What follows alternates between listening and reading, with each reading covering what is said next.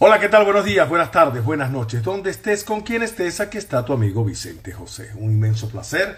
Feliz 2022 para que nos están viendo y nos van a escuchar y nos van a seguir viendo a través de nuestro Instagram, arroba Vicente. Ramírez M. Vamos a estar eh, conectados hoy con la doctora Gloria Pino, que es constitucionalista, además que es una experta en penal y vamos a conversar bastante con ellos, con ella de muchas cosas, ¿no? Eh, de verdad que Venezuela cada día me asombra más, cada día veo con preocupación la situación política de Venezuela. Estamos en Miami, por acá estaremos mm, pendientes de muchas cosas. Hoy es nuestro primer live en Instagram. Después de esto vamos a pasarlo a nuestro canal YouTube Radio World TV, Radio World TV. Y también tenemos sorpresa. Sorpresa porque dentro de, este mes de enero venimos con nuestra página web que se está rediseñando y también con la nueva programación de Radio World TV. Sí está por allí con todo de la ley. Vamos a empezar ahorita porque el tiempo apremia. Vamos a tratar de, de en 30 minutos un poquito más hablar de todo. Gloria Pino, que es candidata por Chacao. Ahora, ¿con qué partido? No sé. Hay que conversar mucho con ella y hay que hablar. ¿Cómo está? Buenas noches, buenas tardes, buenos días, donde estén. Por acá está la doctora Pino. ¿Cómo está? Hola, ¿cómo estás? Un placer. Gracias por la invitación a tu programa. Vamos a empezar por el principio, como dice por allí. ¿Quién es en la doctora Gloria Pino? Eres conductora de un programa, o fuiste conductora de un programa de televisión por Benevisión Plus. Eh, es abogada, constitucionalista y también en lo penal. Pero también fue candidata a la alcaldía de Chacao, una alcaldía por demás que dejó muchas huellas con Irene Sáez y con mucho, perdón, Irene Sáez y todo ese grupo que empezaron eh, modernizando al municipio y que dieron muestra de que Venezuela se podía hacer cosas diferentes. Ahora bien, ¿Qué está haciendo hoy en día? Va a seguir con su programa de televisión, va a seguir en el análisis político. Eh, tiró una fuerte crítica importante contra Juan Guaidó. Y discúlpeme que me extienda un poquito. Yo no entiendo la hipocresía de estos políticos donde dicen que son diputados de la Asamblea Nacional legítima y constitucional, y es verdad, pero salen a apoyar a los candidatos que de este pasado eh, mes de noviembre fueron a elecciones convocadas por un Consejo Nacional Electoral írrito, que fue nombrado por una Asamblea Nacional írrita, por lo tanto todos son ilegales, y ellos ahora van a cobrar dólares, no sé dónde están y qué estarán haciendo, sé algunos de dónde están, y veo que, por ejemplo, Guaidó está reconociendo a los candidatos de Varina, Guaidó está reconociendo esa ilegalidad y ahora habla de que él es el, el presidente interino de todos los venezolanos. Adelante, ¿cómo está? Bien, bueno, eh, yo difiero de ti en algunos aspectos.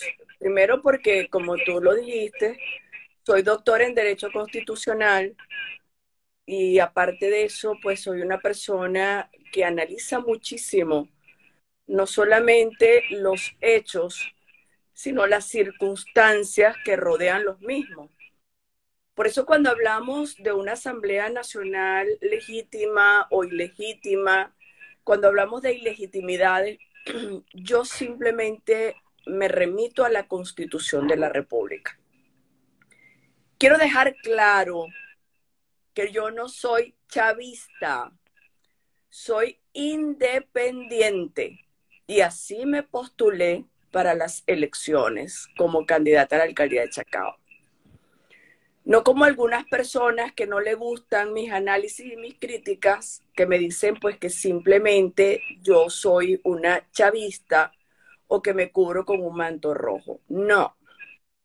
Si nosotros analizamos la constitución de la República del 99, que es la que nos rige, guste a quien le guste, es la constitución que fue aprobada y es la que rige nuestra, nuestro país, observamos cómo hay unas normas claras en relación a cómo se elige un presidente de la República y cómo se elige una Asamblea Nacional. El problema es que las personas no terminan de entender que si no salimos a votar, nosotros nos vamos a mantener en una postura que es la que estamos observando. Vamos a mantener un gobierno y vamos a mantener unas autoridades que no nos gustan. Si nosotros hacemos un análisis retrospectivo de lo que ha pasado en Venezuela y nos remitimos al año 2005, yo quiero que observes un poco lo que pasó cuando una persona de la oposición salió a decir que no saliéramos a votar por la Asamblea Nacional porque íbamos a legitimar a Chávez. No salimos a votar y qué fue lo que pasó.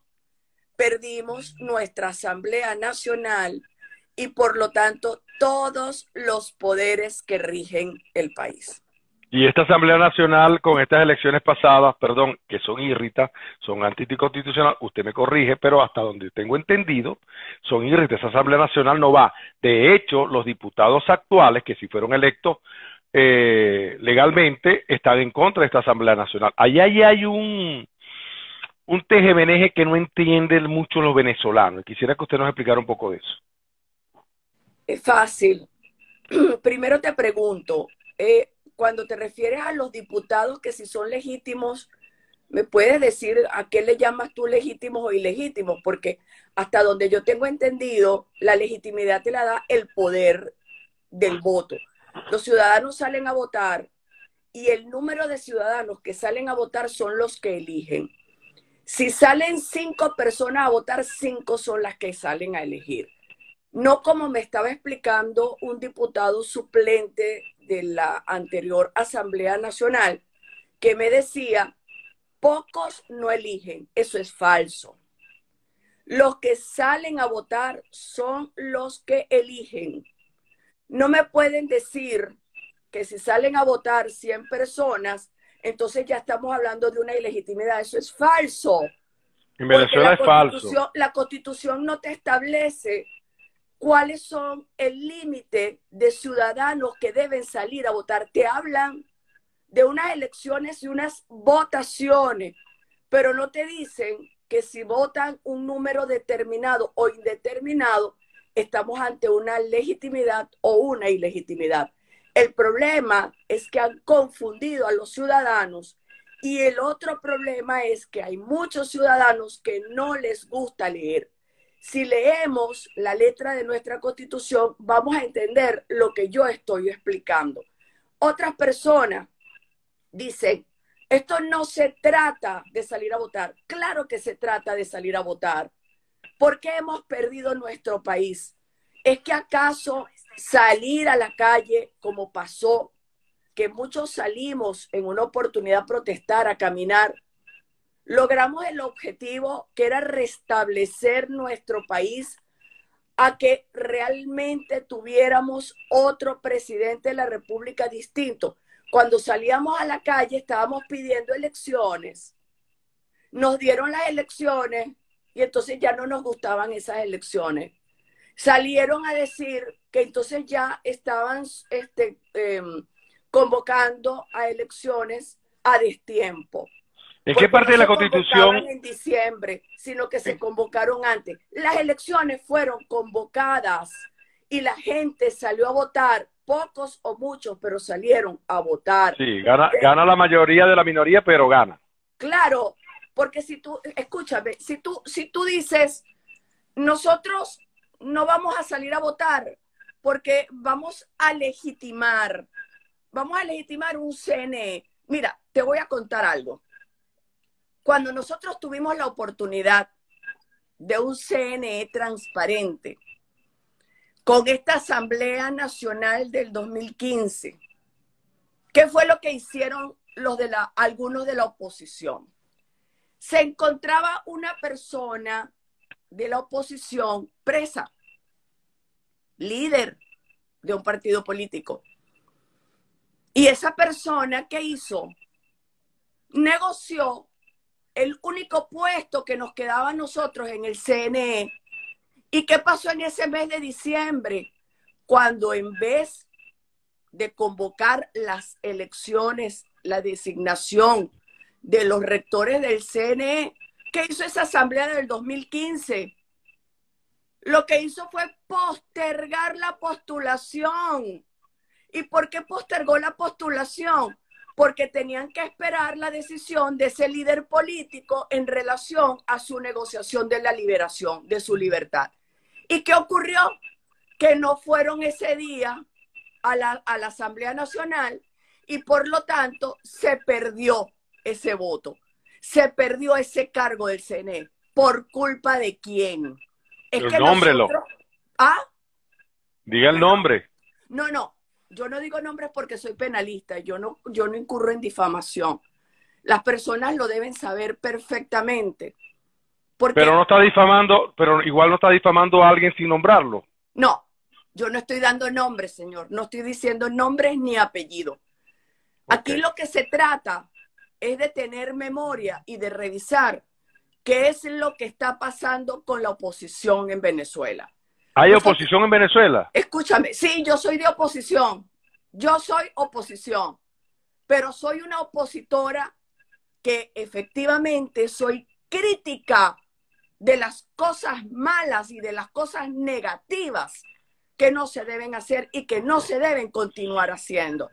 Cuando yo me postulo a la alcaldía de Chacao, me postulo convencida de que la gente quiere un cambio, que la gente de verdad quiere renovar su poder, su, su, mandato, el mandato de esta persona. ¿Y qué ocurrió? Yo no voy a decir, voy a cantar fraude. No, la mayoría decidió, las personas consideraron que el líder y que el que tenía que regir el destino de Chacao era el señor Duque. Pues eso hay que respetarlo. Ah, es que acaso yo ahora voy a decir, es ilegítimo ese CNE y por lo tanto es un fraude porque yo debí ganar, porque yo tuve, no, mira, yo tuve 1058 votos y le agradezco a Dios esas 1058 personas que salieron a votar por mí y tengo un compromiso con ellos, porque solamente tuve la oportunidad de hacer política dos meses. Yo venía del Poder Judicial, yo vengo de hacer un programa de televisión, yo soy conductora de un programa de televisión y salí a dar la cara políticamente porque sí creo en un cambio y sí creo que efectivamente el país necesita de personas que den la cara, que den un paso adelante y que de verdad no tengamos un pasado oscuro político, que seamos transparentes y que además seamos probos. Ahora, disculpa, eh, ¿qué va a hacer ahora la doctora Gloria Pino. ¿Qué va a hacer con esa aspiración de poner orden, de poner orden en una oposición, bien sea la posición del G4 o usted buscando liderazgo como lo hace María Corina Machado? Dice que María Corina Machado es la tercera opción que no le van a permitir entrar. De hecho, eh, hace muchos años se me acercaron mucha gente de la coordinadora democrática cuando yo escribía en Venezuela y me decía, a María Corina Machado la vamos a sacar porque nos está estorbando tanto al oficialismo como a la oposición. Y así fue, la sacaron. Me dijeron, el día martes Diosdado Cabello, presidente de la Asamblea Nacional, la va a tal y la va a inhabilitar. Y así pasó. Usted no tiene miedo que la metan presa, usted no tiene miedo de ser perseguida, usted tiene gente que la está apoyando y va a seguir con ustedes. Un grupo, así como ha pasado en, por ejemplo, en Argentina, un hombre economista, profesor, y mira lo que ha logrado. Usted piensa hacer lo mismo. Ha buscado asesores. ¿Con quién la acompaña? ¿Qué va a hacer usted? ¿Cuál es su visión y su misión para concretar lo que usted está hablando y, su, y, su, y sus ganas de hacer una verdadera oposición? Mira, fíjate, a mí no me acompaña nadie, a mí me acompaña Dios y la Virgen. Yo simplemente eh, he dado un paso adelante para construir y de una manera positiva. Si las personas se quieren unir, si las personas quieren estar a mi lado, bienvenidas sean. Pero yo particularmente, tú me preguntas si tengo miedo. Mira, yo todos los días tengo miedo, desde que salgo a la calle tengo miedo. El que no tiene miedo no está vivo. Pero me preocupa ir presa Mira, yo no estoy haciendo nada ilegal. Yo no estoy hablando eh, sobre la base de hechos irreales. Yo no estoy dándole una patada a la constitución, ni tampoco estoy diciendo algo que, no sea, pues. Aquí se está enfrentando, se está enfrentando a dos poderes, al, al bipolarismo. Además de eso, en Venezuela y respetan el, Estado de Derecho. Mira, tú lo acabas de decir, porque nosotros tenemos que tener dos bandos. Se supone que la oposición debería de estar unida, no solamente desde el punto de vista político, sino desde el punto de vista de ideología, desde el punto de vista de corazón, desde el punto de vista de dignidad y además de eso, de transparencia y de pulcritud. Una cosa importante que nos debe unir a los venezolanos es la exigencia de líderes políticos sin pasados oscuros. Líderes políticos con verdadera vocación de servirle al Estado. Personas que de verdad amen el país. Estoy segura que si las personas que me están escuchando están de acuerdo conmigo, pues dirán lo mismo. Al unirse todas estas personas con estos criterios y con estas ganas de construir país, vamos a conseguir cosas completamente diferentes. Si somos individualistas, si somos individualistas y lo que queremos es la política para hacernos ricos, estamos muy mal. Por eso es que no vamos a salir adelante. El que piensa que con la política se va a hacer rico, en vez de construir el país, entonces no estamos haciendo nada y lo mejor es mantenernos como estamos. Pero usted habla de unidad, ok, y es verdad, si no hay unidad, están, están fuñidos. Pero entonces usted está dispuesta a conversar con Guaidó y la oposición de Guaidó y esa oposición como Rosales, como Ramos Alup, como Julio Borges, Capriles. ¿Usted está capacidad, los ha llamado, ha buscado reunirse con ellos para tener la unidad? Escúchame, yo no puedo sentarme en la mesa con políticos que no han construido. Yo no me puedo sentar a conversar con personas que no aman a Venezuela, sino que aman otras cosas. Manuel Rosales fue un gobernador exitoso. Bueno, em, yo no te puedo decir si fue exitoso o no. Lo cierto es que la gente del Zulia lo volvió a elegir. Y si lo volvió a elegir es porque consideran que ese es su líder y es la persona que puede regir el destino de Maracaibo. Yo no vivo en Maracaibo y yo no te puedo decir absolutamente nada en relación a la gestión de Rosales. Pero si usted ya se cree, se cree no, y estoy seguro que es así, líder político de un sector de oposición, la cual me pego porque la oposición no es el G4, ¿no? También son los líderes naturales de los barrios, los líderes naturales de los sectores. Entonces, si usted busca ampliar su liderazgo político, debería tener en cada pueblo, en cada estado, poquito a poco su grano de arena que le estén apoyando. Mira, fíjate tú, Vicente, yo tengo desde el mes de octubre en la política.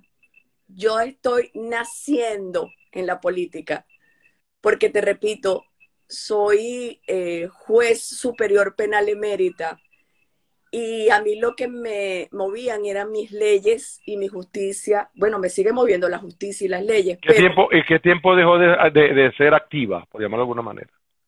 Hace cuatro años. Entonces usted estuvo con el, con el, con el Tribunal Supremo Chavista, con, con Moreno y todo ese clan.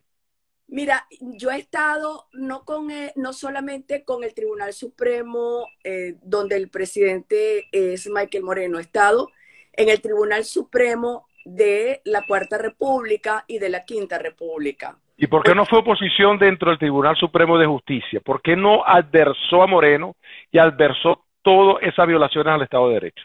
Porque los jueces no podemos hacer política. Los jueces no nos está permitido por ley hacer política. Nosotros simplemente tenemos como funcionarios que acatar la superioridad. Y es decir, si usted ve que el presidente del Tribunal Supremo de Justicia no tiene las condiciones para ser el presidente y usted como venezolana no puede protestar, no puede decir nada, usted tiene que ser chito y si ellos son corruptos, usted tiene que ser chito. Escuche bien, yo no soy la persona que elige los magistrados del Tribunal Supremo de Justicia. Pero es venezolana. Los tribunales, el Tribunal Supremo de Justicia lo elige la Asamblea Nacional. Pero usted es venezolana. venezolana. Como venezolana, yo puedo hacer críticas como lo estoy haciendo desde que fui jubilada. Hago mis análisis y hago mis críticas. Aquí, quienes son los que revisaron las credenciales de los magistrados fue la Asamblea Nacional. Le voy a hacer una pregunta. Usted tuvo, usted tuvo temor a perder, usted tuvo temor a perder su puesto y su jubilación por no criticarla y formarse como una venezolana protestante a la situación eh, justicia en Venezuela. Si tuviera miedo no hubiese permanecido 32 años de mi vida como juez. Así que te voy a decir algo. Como juez superior penal decidí casos políticos y decidí casos este, emblemáticos. Y gracias a Dios nunca me tembló el pulso y siempre pude poner la cabeza sobre la almohada y dormir tranquila, porque estaba segura que mis decisiones estaban lo más acertadas posible. ¿Por qué no respaldó, por ejemplo, el caso, el caso de los derechos humanos de la jueza Fiuni, por ejemplo? Perdón, perdón. El caso que se habló de muy emblemático de la juez Afiuni.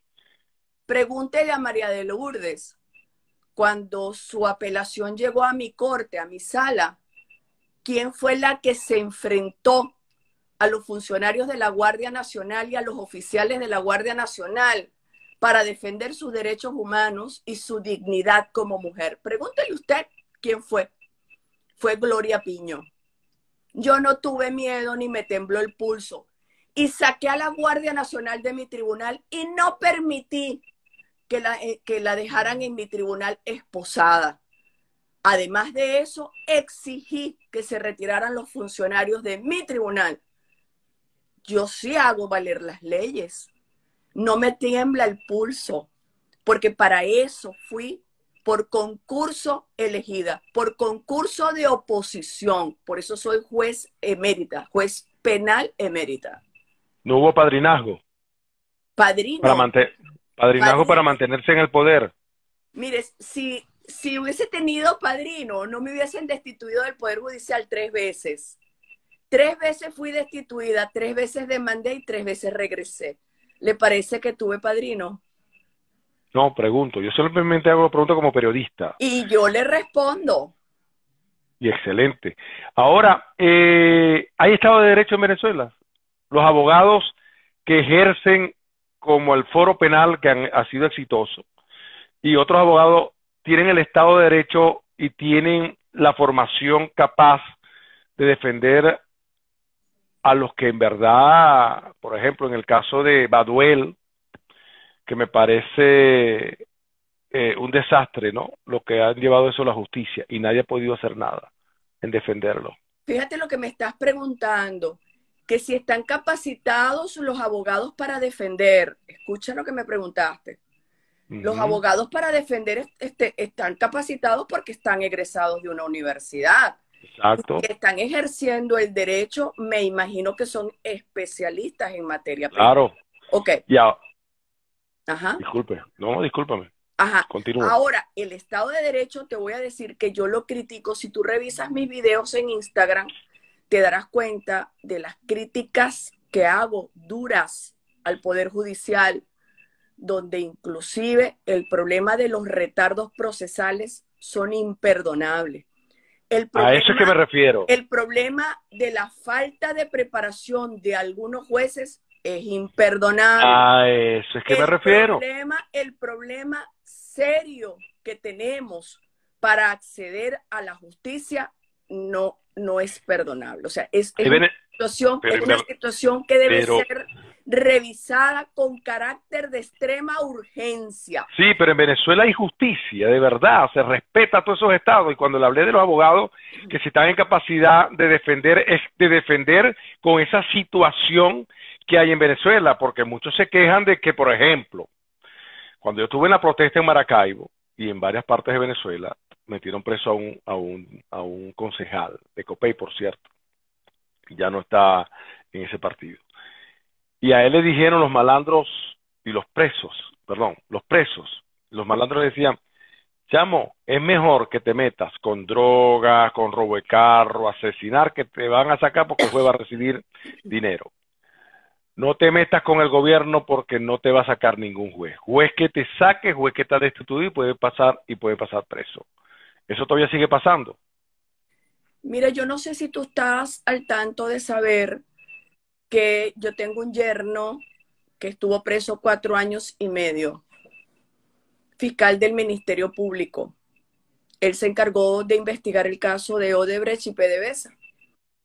Y bueno, lo metieron preso. Y si yo tuviera padrino y fuera chavista, no hubiese pasado cuatro años y casi cinco años preso mi yerno.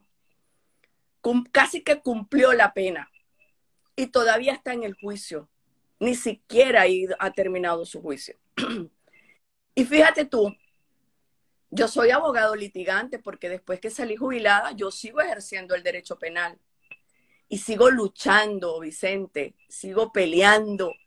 Si tú preguntas en los tribunales, te van a decir que la persona que más pelea en ese Palacio de Justicia por ejercer y porque se respeta pete el derecho es Gloria Pino. Y yo voy a seguir luchando.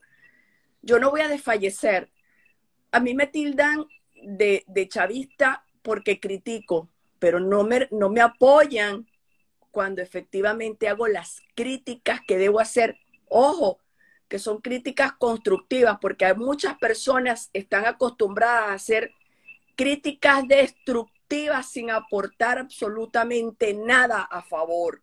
Y yo procuro, Vicente, en aportar mi granito de arena, no solamente criticando, sino apoyando y verificando de qué manera se puede mejorar una situación o se puede avanzar en una situación. Así es. Por eso sueño, por eso sueño con que efectivamente despierten todas estas personas que de verdad quieren construir Venezuela y se unan a mi clamor se unan conmigo a construir país y hacer una verdadera oposición, una oposición transparente, una oposición que de verdad quiera, quiera Venezuela, quiera los ciudadanos y no una oposición que lo que quiera es enriquecerse. Por eso yo quiero que las personas se unan a mí y ese es un llamado que hago desesperado porque creo que tenemos tiempo para rescatar nuestro país. Así es. Voy a, voy, antes de seguir con la entrevista, hay una persona que está diciendo que si soy periodista abogado. Yo soy un periodista y con muchos estudios. Y el periodista, si yo, si yo me la supiera toda como abogado, no entrevisto a la doctora. Porque yo soy abogado. ¿Para qué voy a entrevistar? Hago un monólogo y yo hago las preguntas para que la gente que nos está viendo, la gente que nos está escuchando, que a lo mejor con tantas preguntas que nos puedan llegar, no las puedo hacer. Entonces yo hago esas preguntas y me hago a veces el ignorante, para que la doctora, que la veo muy inteligente y muy capaz de enfrentamiento, conteste simplemente. Y cuando a mí me llamaron gente, hubo una persona, que no voy a nombrar, ahora me toca a mí no nombrarla, me dijo, ¿tú sabes a quién vas a entrevistar? Yo, sí, ¿qué pasó? No, porque es que ella tiene un rabo de paja. Y dice, bueno, tú estás quemado varias veces porque yo tengo pruebas contra ti. Y eso que tú estás diciendo es verdad. ¿Por qué? Porque a mí me tildaron de chavista desde el 2001, porque denuncié a Rosales, porque denuncié a Timoteo, porque denuncié a mucha gente y estuve con Leopoldo en la calle y, mucha gente también que apoyaron este el paro petrolero y estuvieron en la coordinadora y después en, en otras líderes me expulsaron de varias partes porque yo era chavista porque los criticaba. Entre eso, el paz descanse Fernando eh, Álvarez. Entonces, vámonos ahora con la, con la otra pregunta. Pero una pregunta, perdón, una pregunta. ¿Te dijeron que yo tenía rabo de paja? Sí, vas a entrevistar a una persona que tiene rabo de paja. Yo le dije, bueno, más rabo de paja tienes tú y te has quemado varias veces. pero, pero es que a mí, Mira, lo que pasa es que yo... ¿Por qué no te dicen cuál es la paja que tengo pegada al rabo? No se me disguste, primero. En segundo lugar, este, a mí, yo denuncio con pruebas. Yo cuando tengo bueno denunciar, pruebas. Y están allí de, en los periódicos y en mi página web que los he publicado, siempre lo he hecho con pruebas. Si no tengo pruebas, no voy. No voy, no voy con el chisme ni con el brollo. Ahora bien, Vicente Ramírez, para no poner otro ejemplo, Vicente Ramírez quiere pegarse a usted para liderizar de donde esté y empezar a convocar gente. Mira, aquí está esto. Por ahí hay un grupo que se llama Los Libertarios, eh, donde está mi gran amigo jurista Hervis Medina. Usted tiene ese movimiento, usted tiene una fundación, tiene un grupo, tiene una ONG. ¿Qué va a hacer para reorganizar o organizar esa oposición? Mira, fíjate tú, este, yo, yo no soy golpista, yo no pienso en marchas, yo no soy de las personas que cree que marchando o convocando calle se va a lograr algo. Te repito, yo apenas tengo desde el mes de octubre en la política y pienso seguir trabajando, pienso seguir en la calle trabajando. Ahora, em, una ONG no me la permiten montar porque yo traté de eh, registrar, presentar ante el registro la ONG que se llama Con todas las de la ley y en el registro me dijeron no se está permitiendo la inscripción de ONGs. Entonces, ¿qué estamos haciendo? Mira, yo tengo ahora un grupo de personas que va a comenzar a trabajar conmigo en la calle sobre un movimiento importante que estamos creando que se llama No a la violencia contra la mujer y no a la violencia infantil. Creo que ese movimiento es importante y voy a trabajar muy, muy duro porque hay muchas mujeres maltratadas y hay muchos niños maltratados y por eso lo estoy creando, ese movimiento. ¿Es un movimiento feminista? Yo no soy feminista, yo soy una persona que se encarga de defender a las personas más susceptibles de violencia. Incluyendo a los hombres. Incluyendo a los hombres. Porque de él creo, creo que también hay hombres maltratados y creo que hay hombres que son víctimas de violencia y no lo pueden denunciar porque les da pena, les da vergüenza. Y yo puedo perfectamente apoyarlos y también puedo ir de la mano de ellos para ejercer justicia o solicitar la justicia. Julio Montoya, lo voy a nombrar, es mi amigo, o muy buen conocido. Yo no creo en los políticos, yo creo que son conocidos. Julio Montoya y a un grupo en el Zulia, en Mérida, también en Tobar y por otras partes de Oriente, decía, dejen de estar dando arepa dejen de estar haciendo arepadas y dándole arepa, porque además de eso, porque no los enseñan a leer, porque no le dan historia, porque no hacen, por ejemplo, en el barrio Petare. Bueno, resulta que Pedrito Pérez es licenciado en letras, está sin trabajo, ven para acá, vamos a empezar a trabajar, a educar a las personas de bajo recursos, a esas personas que no han podido. Eso lo piensa hacer usted. Llegar y tocar la puerta y dice, mira, aquí está el doctor tal, le va a dar una clase de, eh, inducción de, de, esta casa para el alquiler, para comprar el terreno, todas esas cosas. ¿Eso lo va a hacer usted o está dirigido nada a movimiento político? No, fíjate, aquí hay una persona que dice que yo me, que, que se contradice, dice estar sola y ahora dice todo lo contrario. Si yo le contara a esta persona cuántos somos los que estamos integrando el grupo, se va a llorar, se va a poner a llorar. Seis. Comenzamos, no, somos siete personas siete personas que queremos ayudar, siete personas que somos abogados, politólogos, que nos vamos a colocar en las esquinas de, distintas partes de Chacao para comenzar a asesorar a la gente. Los cerros. También, pero escúchame. La cota 905, la cota 1000, todas esas cuestiones. Escúchame, no puedo ir a la cota 905 porque recuerda que somos apenas siete personas, ¿cómo nos vamos a colocar en la cota 905? Pero Jesucristo, Jesucristo era uno con doce y se movió por todo el mundo, eh, por todo el lado, perdón. Pero yo no me puedo comparar con mi Jesús, con mi Jesucristo, yo no. lo que dijimos al principio, yo tengo miedo. Entonces, voy a empezar a ofrecer mis servicios de ayuda y de apoyo desde unas esquinas que nos vamos a instalar en, en Chacao. Y Después nos vamos a desplegar hacia los lugares que la gente así lo considere. Pero ojo, yo necesito también tener seguridad. Recuerda que mi país, Venezuela, en todas las esquinas no nos podemos colocar porque podemos correr riesgo. Entonces yo... Un político, un político puede triunfar con miedo, así como lo tiene usted. Mira, un político claro que puede triunfar con miedo. Ya te dije que el que no tiene miedo no está vivo. Usted se imagina, usted se imagina a, a, la generación del 28 con miedo, como Betancourt, como León y como Caldera, o Vito Villalba, que hayan tenido miedo, no hubiesen logrado el desastre que lograron, porque cuando Pérez Jiménez, por decirle algo, la economía estaba perfecta y no había, por ejemplo, el, el, el, la deuda interna de Venezuela estaba bien. Cuando llegaron estos eh, ultrosos de la cuarta, y me van a llamar chavista por eso, pero es que si no podemos ver la economía, en esta cuarta hubo un bipartidismo, Pay y ahora hay un bipartidismo, PSUV y G4. ¿Qué te hace pensar a ti que ellos no tuvieron miedo? ¿Qué te hace pensar? No, no, es que a lo mejor tenían miedo, pero enfrentaron, fueron a la calle, enfrentaron desde el exilio, de donde sea, pero estuvieron frente ahí, hubo muchos murieron. Ah, ¿y tú crees que nosotros vamos a lograr algo enfrentándonos al gobierno con armas?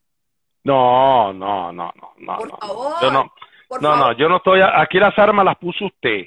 Yo estoy hablando, y se lo dije desde un principio, la ideología, la cultura, la educación, esquina, esquina, calle a calle. Eso, eh, las armas las puso usted. Bueno, perfecto. Pues, no, pues nosotros lo que estamos haciendo es justamente sobre la base de la legalidad, creando conciencia, abriendo mentes, abriendo, abriéndole los ojos a las personas, porque hay algo de lo cual yo he hablado mucho en mis videos, y es que hay muchas personas que son fanáticas y que no quieren ver más allá de lo que realmente consideran que es su propia verdad. ¿Y usted cree que se puede hacer política para lograr triunfos y, metas a través de las redes? Porque las redes enredan. Bueno, te voy a decir, hay muchas personas que han ganado sus puestos políticos en las redes sociales. No, el que no tiene, no, no, no, no, doctora, difiero. no, difiero. Escúchame, yo, yo no, difiero de eso. ¿Tú crees que yo estoy metiéndome en las redes sociales para ser presidente de la República? Mire, si es así, porque usted sacó, no llegó a dos mil votos. Pero escúchame, yo comencé mi campaña política en octubre octubre y prácticamente mes y medio tuve yo de campaña Entonces quiere decir, quiere decir que cuando vengan una, otras elecciones ya usted puede ganar por las redes. Pregunto, simplemente pregunto. Yo no, no, no, ya va, espérate un momento. Yo no te he dicho que yo voy a ganar eh, una candidatura, por ejemplo, a la alcaldía de Chacauco por las redes sociales, porque si no, no hubiese salido a la calle. Yo estuve en la todos los días conversando con la gente, tocando a la gente, conversando con mi gente de Chacao. De Chacao, de Chacao. Claro, porque por ahí fue por donde me postulé, porque yo soy de yo soy chacahuense, yo vivo en Chacao. ¿Y ahora? ¿Ahora qué? Ahora está saliendo de Chacao, ha salido de Chacao, ha visto otros barrios, ha ido un poco más afuera o se queda en Chacao. Mira, yo perdí el 21 y el 22 estaba caminando Chacao. Yo no he abandonado Chacao, yo sigo caminando Chacao, yo sigo apoyando a mi gente de Chacao. O sea, usted se va, se va a agrupar solamente a Chacao, no va a salir de Chacao. Pero escúchame, yo no tengo un, grupo político, yo no tengo un partido político, yo no te puedo decir que voy a salir a Petare, que voy a salir a, a la cota 905, etcétera, porque no tengo equipo político. Yo estoy simplemente, simplemente arropándome hasta donde me alcanza la COVID. Exacto, pero usted como, como, quiere hacer, y es lo que yo creo, lo que usted me está diciendo, eso es lo que yo entiendo, es que usted quiere hacer política. Y si quiere hacer política, usted tiene que venir, usted tiene que empezar a arrastrar gente por ejemplo, disidente de Acción Democrática, así se ha Chacao, ven para acá. Y tú tienes mm, de Acción Democrática, tú tienes gente en Petare, sí, necesito contactarla, vamos a reunirnos acá y yo voy a tratar de moverme para, para allá y empezar a hacer comité de base.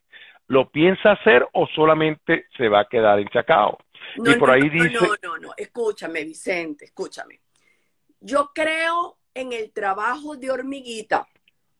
Yo no puedo aspirar en grande en este momento porque apenas estoy comenzando a aprender lo que es la política. El político tiene que aspirar en grande como buen emprendedor. Sí, pero escúchame, yo no, eh, eh, te repito, yo quiero ir paso a paso, poco a poco. El que y ese paso a paso, vuelvo doctor y discúlpeme, ese paso a paso no es contactar a través de redes, como lo quiere hacer, o en su canal de televisión, decir este sábado a las nueve de la mañana conseguí un contacto, por ejemplo, y voy a poner Petare, en Petare o en Los Ruices o en Bellomonte y voy para allá porque voy a empezar a tocar puertas por allá pero voy a tocar puertas por allá si realmente estoy aspirando a la gobernación, por ejemplo, de un estado, pero yo no puedo aspirar a una gobernación si ni siquiera he ganado una alcaldía.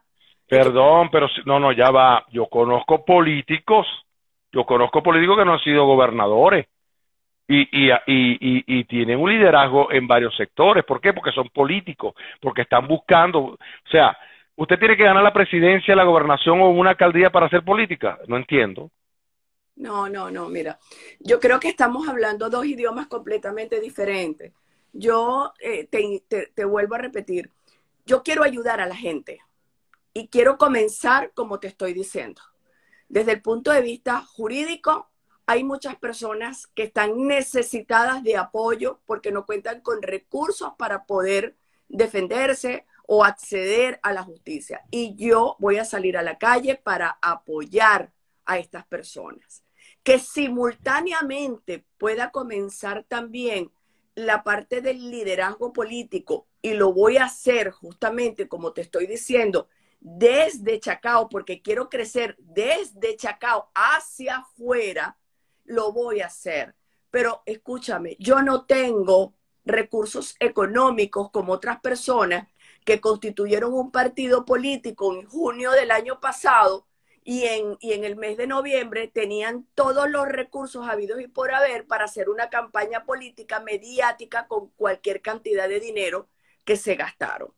Yo no lo... cierto, yo hablé con e-, Eduardo Rodríguez, que era el jefe de campaña de prensa de, y lo conozco, eh, colega zuliano de Guaidó, y le dije, quiero entrevistar a Juan Guaidó. No, contigo no y no quieren coger entrevista conmigo. Ni Rosales tampoco quiere coger conmigo. Eh, Ramos Alú hasta me bloqueó.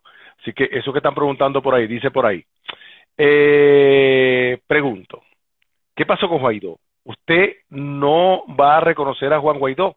Juan Guaidó tiene que estar de verdad preso. Juan Guaidó es un chavista de verdad vestido de azul. Mira, fíjate, si Juan Guaidó tiene que estar preso, eso lo tiene que resolver la justicia, porque tienen que investigar, porque yo creo en lo que establece el Código Orgánico Procesal Penal, de iniciarse las investigaciones, formarse el expediente, si existen elementos que lo señalen, imputarlo, que se defienda y luego que el juez resuelva si esos elementos que están acreditados en el expediente son para dictarle privativa de libertad. Y usted no puede, usted no puede denunciarla denunciar como venezolana, como eh, y creo que es así, eh, defensora de la situación de Venezuela y denunciar a Guaidó y abrir y, buscar un, un, enjuiciamiento para que aclare y determine qué están haciendo con el dinero fuera de Venezuela, quién lo controla, ese dinero que ahora aprobaron de unos diputados que según usted está reconociendo una Asamblea Nacional ahora, entonces quiere decir que los diputados que están fuera o los diputados que fueron electos anteriormente eh, son ilegales hoy en día. Mira, fíjate tú, em, supuestamente la Asamblea Nacional ordenó abrir la investigación en relación a todos estos aspectos que estamos conversando. Si la Asamblea Nacional da, eh, gira las instrucciones para que se inicie esa investigación, pues la Fiscalía de la República, la Fiscalía General de la República, deberá designar los fiscales eh, especiales para que se encarguen de esa investigación. Y una vez que los fiscales se encarguen de esa investigación, que ojalá la realicen desde el punto de vista objetivo y sin ningún tipo de tinte político, sino que se ciñan justamente a lo que realmente tienen en las manos, que serían elementos que acrediten presuntas responsabilidades, si efectivamente existen elementos que a ellos los envuelva dentro de un, eh, un delito, pues obviamente que tiene que ir preso. Yo lo único que como venezolana exijo es que no solamente se rinda cuenta eh, eh, la gente de Guaidó y Guaidó, tiene que rendir cuenta todo funcionario público. Todo funcionario público tiene que rendir cuentas de su gestión. Entonces, si existe alguna persona que esté contraria a derecho y que sus actos estén viciados, pues tiene que ir presa. Mira, hay algo que yo no disculpo. Un funcionario público que le eche mano al erario, al patrimonio del Estado, esa persona tiene que ir presa. Y yo no puedo pretender, es más, así lo he dicho y, lo vuelvo a repetir, una persona que le que eche mano del dinero del Estado no puede disfrutar de ningún tipo de medida cautelar, de ningún beneficio. Los políticos y los funcionarios que se adueñan del dinero de los venezolanos y del Estado deben pagar con cárcel. Ahora, usted es, usted es constitucionalista y conoce muy bien la constitución, por supuesto. Ahora, usted como venezolana no puede demandara, por ejemplo, a Guaidó y a su gobierno ante las autoridades como venezolana, la constitución eh, no está eso estipulado, de que un venezolano común puede denunciar ante la fiscalía, la contraria, lo que sea, la situación de Guaidó porque lo ve eh, que es un defalco. Pero es que tú no puedes denunciar porque tú presumas un defalco. Si tú tienes pruebas. No, para que, perdón, para que investigue. Perdón, disculpe. ¿Cómo?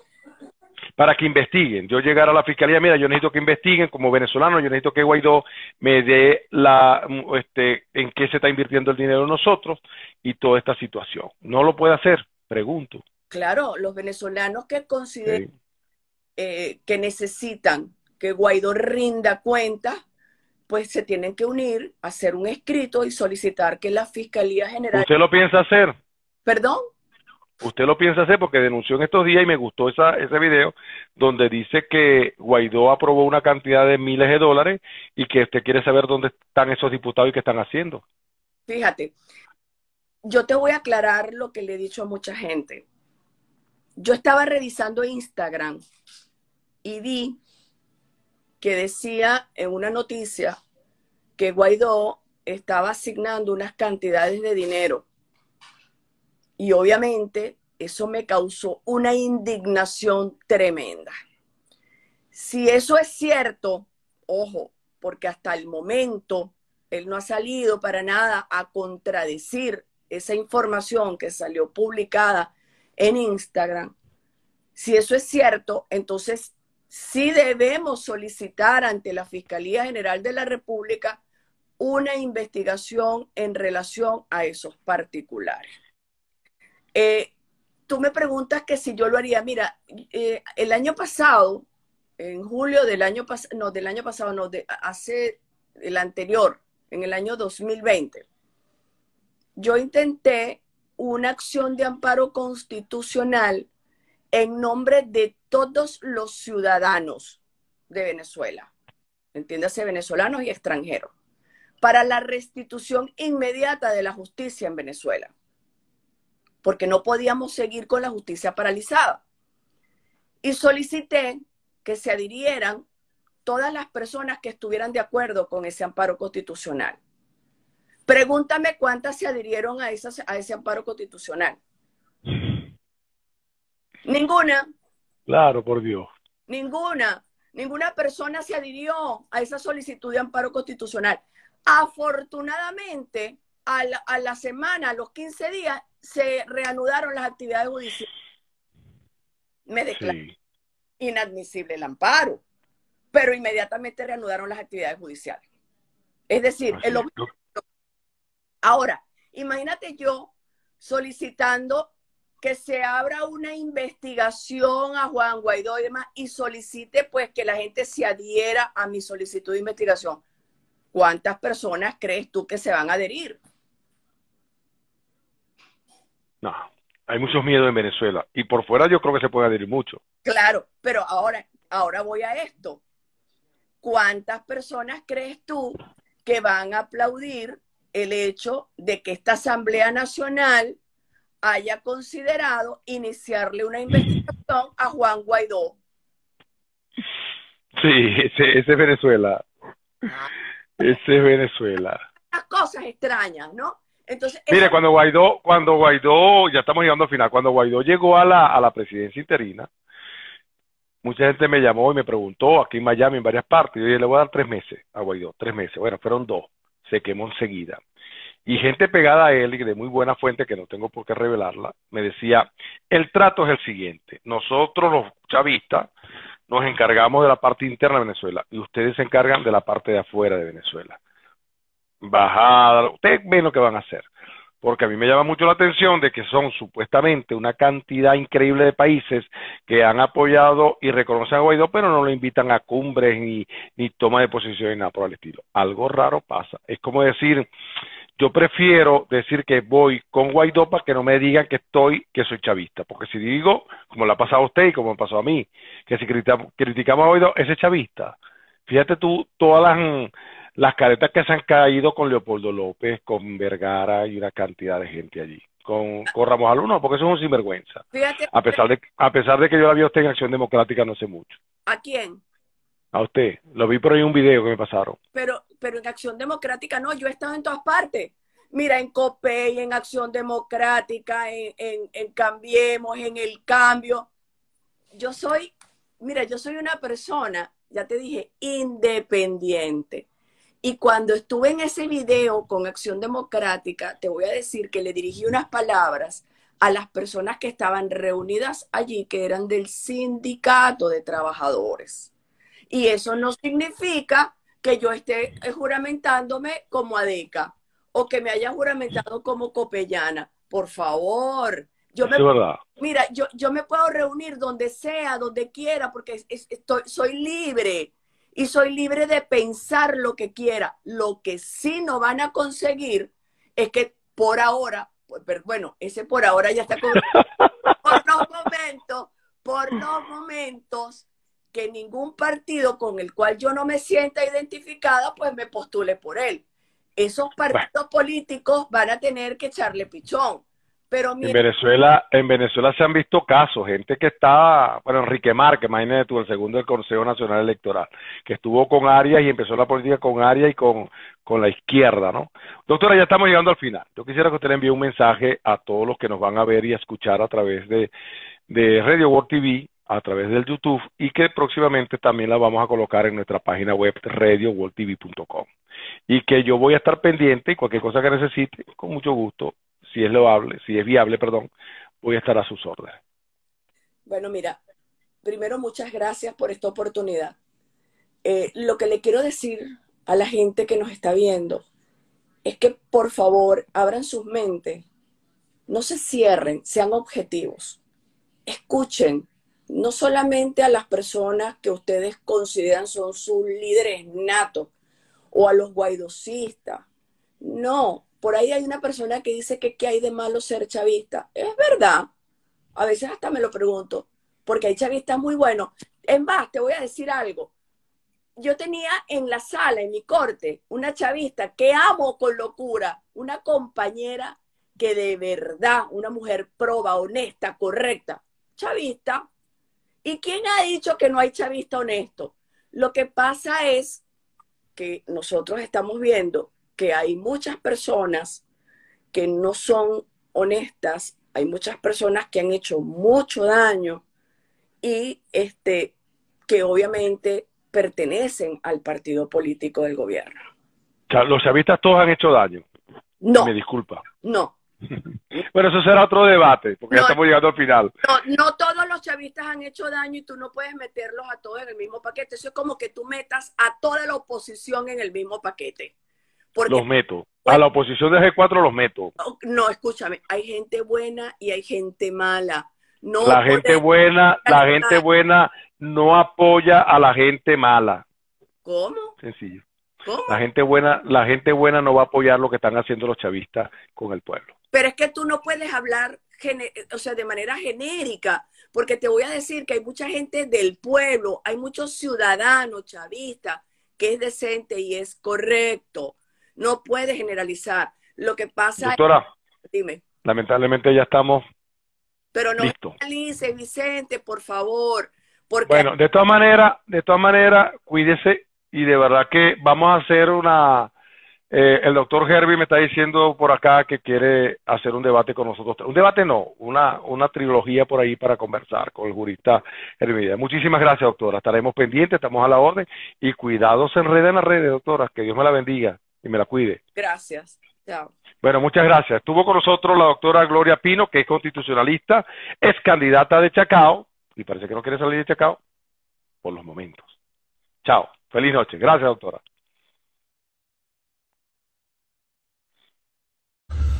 Hola, ¿qué tal? Buenos días, buenas tardes, buenas noches. Donde estés, con quien estés, aquí está tu amigo Vicente José. Un inmenso placer. Feliz 2022 para que nos están viendo y nos van a escuchar y nos van a seguir viendo a través de nuestro Instagram, arroba Vicente J. Ramírez M. Vamos a estar eh, conectados hoy con la doctora Gloria Pino, que es constitucionalista, además que es una experta en penal y vamos a conversar bastante con ellos, con ella de muchas cosas, ¿no?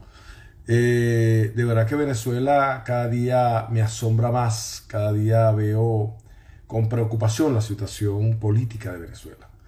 Estamos en Miami, por acá estaremos mm, pendientes de muchas cosas.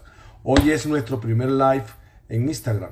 Después de esto vamos a pasarlo a nuestro canal YouTube Radio World TV, Radio World TV. Y también tenemos sorpresa. Sorpresa porque dentro de, este mes de enero venimos con nuestra página web que se está rediseñando y también con la nueva programación de Radio World TV. Sí está por allí con todo de la ley. Vamos a empezar ahorita porque el tiempo apremia. Vamos a tratar de, de en 30 minutos un poquito más hablar de todo. Gloria Pino, que es candidata por Chacao. Ahora, ¿con qué partido? No sé. Hay que conversar mucho con ella y hay que hablar. ¿Cómo está? Buenas noches, buenas tardes, buenos días, donde estén. Por acá está la doctora Pino. ¿Cómo está? Hola, ¿cómo estás? Un placer. Gracias por la invitación a tu programa. Vamos a empezar por el principio, como dice por allí. ¿Quién es la doctora Gloria Pino? Eres conductora de un programa, o fuiste conductora de un programa de televisión por Venevisión Plus. Eh, es abogada, constitucionalista y también en lo penal. Pero también fue candidata a la alcaldía de Chacao, una alcaldía por demás que dejó muchas huellas con Irene Sáez y con mucho, perdón, Irene Sáez y todo ese grupo que empezaron eh, modernizando al municipio y que dieron muestra de que Venezuela se podía hacer cosas diferentes. Ahora bien, ¿Qué está haciendo hoy en día? Va a seguir con su programa de televisión, va a seguir en el análisis político. Eh, tiró una fuerte crítica importante contra Juan Guaidó. Y discúlpeme que me extienda un poquito. Yo no entiendo la hipocresía de estos políticos donde dicen que son diputados de la Asamblea Nacional legítima y constitucional, y es verdad, pero salen a apoyar a los candidatos que de este pasado eh, mes de noviembre fueron a elecciones convocadas por un Consejo Nacional Electoral írrito, que fue nombrado por una Asamblea Nacional írrita, por lo tanto todos son ilegales, y ellos ahora van a cobrar dólares, no sé dónde están y qué estarán haciendo, sé algunos de dónde están, y veo que, por ejemplo, Guaidó está reconociendo a los candidatos de Varina, Guaidó está reconociendo esa ilegalidad y ahora habla de que él es el, el presidente interino de todos los venezolanos. Adelante, ¿cómo está? Bien, bueno, eh, yo difiero de ti en algunos aspectos. Primero porque, como tú lo dijiste, soy doctor en Derecho Constitucional y aparte de eso, pues soy una persona que analiza muchísimo, no solamente los hechos, sino las circunstancias que rodean los mismos. Por eso cuando hablamos de una Asamblea Nacional legítima o ilegítima, cuando hablamos de ilegitimidades, yo simplemente me remito a la Constitución de la República. Quiero dejar claro que yo no soy chavista, soy independiente y así me postulé para las elecciones como candidata a la alcaldía de Chacao. No como algunas personas que no le gustan mis análisis y mis críticas, que me dicen pues que simplemente yo soy una chavista o que me cubro con un manto rojo. No. Si nosotros analizamos la constitución de la República del 99, que es la que nos rige, guste a quien le guste, es la constitución que fue aprobada y es la que rige nuestra, nuestro país, observamos cómo hay unas normas claras en relación a cómo se elige un presidente de la República y cómo se elige una Asamblea Nacional. El problema es que las personas no terminan de entender que si no salimos a votar, nosotros nos vamos a mantener en una postura que es la que estamos observando. Vamos a mantener un gobierno y vamos a mantener unas autoridades que no nos gustan. Si nosotros hacemos un análisis retrospectivo de lo que ha pasado en Venezuela y nos remitimos al año 2005, yo quiero que observes un poco lo que pasó cuando una persona de la oposición salió a decir que no saliéramos a votar por la Asamblea Nacional porque íbamos a legitimar a Chávez. No salimos a votar y qué fue lo que pasó. Perdimos nuestra Asamblea Nacional y por lo tanto todos los poderes que rigen el país. Y esta Asamblea Nacional con estas elecciones pasadas, perdón, que son irritas, son anticonstitucionales, usted me corrige, pero hasta donde tengo entendido, son irritas. Esa Asamblea Nacional no va. De hecho, los diputados actuales, que si fueron electos eh, legalmente, están en contra de esta Asamblea Nacional. Allá hay un, un teje que no entienden mucho los venezolanos. Quisiera que usted nos explicara un poco de eso. Es fácil. Primero te pregunto, eh, cuando te refieres a los diputados que si son legítimos, ¿me puedes decir a qué le llamas tú legítimos o ilegítimos? Porque hasta donde yo tengo entendido, la legitimidad te la da el poder del voto. Los ciudadanos salen a votar y el número de ciudadanos que salen a votar son los que eligen. Si salen cinco personas a votar, cinco son las que salen a elegir.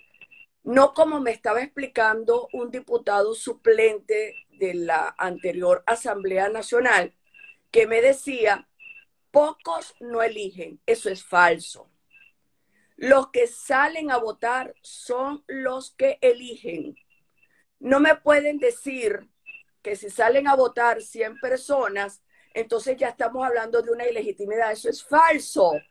En Venezuela es falso. La constitución no te establece cuáles son el límite de ciudadanos que deben salir a votar. Te hablan de unas elecciones y unas votaciones, pero no te dicen que si votan un número determinado o indeterminado, estamos ante una legitimidad o una ilegitimidad. El problema es que han confundido a los ciudadanos y el otro problema es que hay muchos ciudadanos que no les gusta leer si leemos la letra de nuestra constitución, vamos a entender lo que yo estoy explicando. Otras personas dicen, esto no se trata de salir a votar. Claro que se trata de salir a votar. ¿Por qué hemos perdido nuestro país? ¿Es que acaso salir a la calle, como pasó, que muchos salimos en una oportunidad a protestar, a caminar, logramos el objetivo que era restablecer nuestro país a que realmente tuviéramos otro presidente de la República distinto. Cuando salíamos a la calle estábamos pidiendo elecciones, nos dieron las elecciones y entonces ya no nos gustaban esas elecciones. Salieron a decir que entonces ya estaban este, em, convocando a elecciones a destiempo ¿En qué parte de la Constitución? En diciembre, sino que se convocaron antes. Las elecciones fueron convocadas y la gente salió a votar, pocos o muchos, pero salieron a votar. Sí, gana, gana la mayoría de la minoría, pero gana. Claro, porque si tú, escúchame, si tú, si tú dices, nosotros no vamos a salir a votar porque vamos a legitimar, vamos a legitimar un CNE. Mira, te voy a contar algo. Cuando nosotros tuvimos la oportunidad de un CNE transparente con esta Asamblea Nacional del 2015, ¿qué fue lo que hicieron los de la, algunos de la oposición? Se encontraba una persona de la oposición presa, líder de un partido político. Y esa persona que hizo negoció el único puesto que nos quedaba a nosotros en el CNE. ¿Y qué pasó en ese mes de diciembre? Cuando en vez de convocar las elecciones, la designación de los rectores del CNE, ¿qué hizo esa asamblea del 2015? Lo que hizo fue postergar la postulación. ¿Y por qué postergó la postulación? Porque tenían que esperar la decisión de ese líder político en relación a su negociación de la liberación, de su libertad. ¿Y qué ocurrió? Que no fueron ese día a la, a la Asamblea Nacional y por lo tanto se perdió ese voto, se perdió ese cargo del CNE. ¿Por culpa de quién? Es que nómbrelo. ¿Ah? Diga el nombre. No, no, yo no digo nombres porque soy penalista, yo no, yo no incurro en difamación. Las personas lo deben saber perfectamente. pero no está difamando, pero igual no está difamando a alguien sin nombrarlo. No, yo no estoy dando nombres, señor. No estoy diciendo nombres ni apellido. Aquí lo que se trata es de tener memoria y de revisar qué es lo que está pasando con la oposición en Venezuela. ¿Hay oposición en Venezuela? Escúchame, sí, yo soy de oposición. Yo soy oposición, pero soy una opositora que efectivamente soy crítica de las cosas malas y de las cosas negativas que no se deben hacer y que no se deben continuar haciendo. Cuando yo me postulo a la alcaldía de Chacao, me postulo convencida de que la gente quiere un cambio, que la gente de verdad quiere renovar su poder, su, su, mandato, el mandato de esta persona. ¿Y qué ocurrió? Yo no voy a decir, voy a cantar fraude. No, la mayoría decidió, las personas consideraron que el líder y que el que tenía que regir el destino de Chacao era el señor Duque. Pues eso hay que respetarlo. Ah, es que acaso yo ahora voy a decir es ilegítimo ese CNE y por lo tanto es un fraude porque yo debí ganar, porque yo tuve, no, mira, yo tuve 1058 votos y le agradezco a Dios esas 1058 personas que salieron a votar por mí y tengo un compromiso con ellos, porque solamente tuve la oportunidad de hacer política dos meses. Yo venía del Poder Judicial, yo vengo de hacer un programa de televisión, yo soy conductora de un programa de televisión y salí a dar la cara políticamente, porque sí creo en un cambio y sí creo que efectivamente el país necesita de personas que den la cara, que den un paso adelante y que de verdad no tengamos un pasado oscuro político, que seamos transparentes y que además seamos probos. ahora, disculpa, eh, ¿qué va a hacer ahora la doctora Gloria Pino. ¿Qué va a hacer con esa aspiración de poner orden, de poner orden en una oposición, bien sea la posición del G4 o usted buscando liderazgo como lo hace María Corina Machado? Dice que María Corina Machado es la tercera opción que no le van a permitir entrar. De hecho, eh, hace muchos años se me acercaron mucha gente de la coordinadora democrática cuando yo escribía en Venezuela y me decía, a María Corina Machado la vamos a sacar porque nos está estorbando tanto al oficialismo como a la oposición. Y así fue, la sacaron. Me dijeron, el día martes Diosdado Cabello, presidente de la Asamblea Nacional, la va a tal y la va a inhabilitar. Y así pasó. Usted no tiene miedo que la metan presa, usted no tiene miedo de ser perseguida. Usted tiene gente que la está apoyando y va a seguir con ustedes. Un grupo, así como ha pasado en, por ejemplo, en Argentina, un hombre economista, profesor, y mira lo que ha logrado. Usted piensa hacer lo mismo. Ha buscado asesores. ¿Con quién la acompaña? ¿Qué va a hacer usted? ¿Cuál es su visión y su misión para concretar lo que usted está hablando y su, sus ganas de hacer una verdadera oposición? Mira, fíjate, a mí no me acompaña nadie, a mí me acompaña Dios y la Virgen. Yo simplemente eh, he dado un paso adelante para construir y de una manera positiva. Si las personas se quieren unir, si las personas quieren estar a mi lado, bienvenidas sean. Pero yo particularmente, tú me preguntas si tengo miedo. Mira, yo todos los días tengo miedo, desde que salgo a la calle tengo miedo. El que no tiene miedo no está vivo. Pero me preocupa ir presa. Mira, yo no estoy haciendo nada ilegal yo no estoy hablando eh, sobre la base de hechos irreales. Yo no estoy dándole una patada a la constitución, ni tampoco estoy diciendo algo que, no sea, pues. Aquí se está enfrentando, se está enfrentando a dos poderes, al, al bipolarismo. Además de eso, en Venezuela y respetan el, el Estado de Derecho. Mira, tú lo acabas de decir, porque nosotros tenemos que tener dos bandos. Se supone que la oposición debería de estar unida no solamente desde el punto de vista político, sino desde el punto de vista de ideología, desde el punto de vista de corazón, desde el punto de vista de dignidad y además de eso, de transparencia y de pulcritud.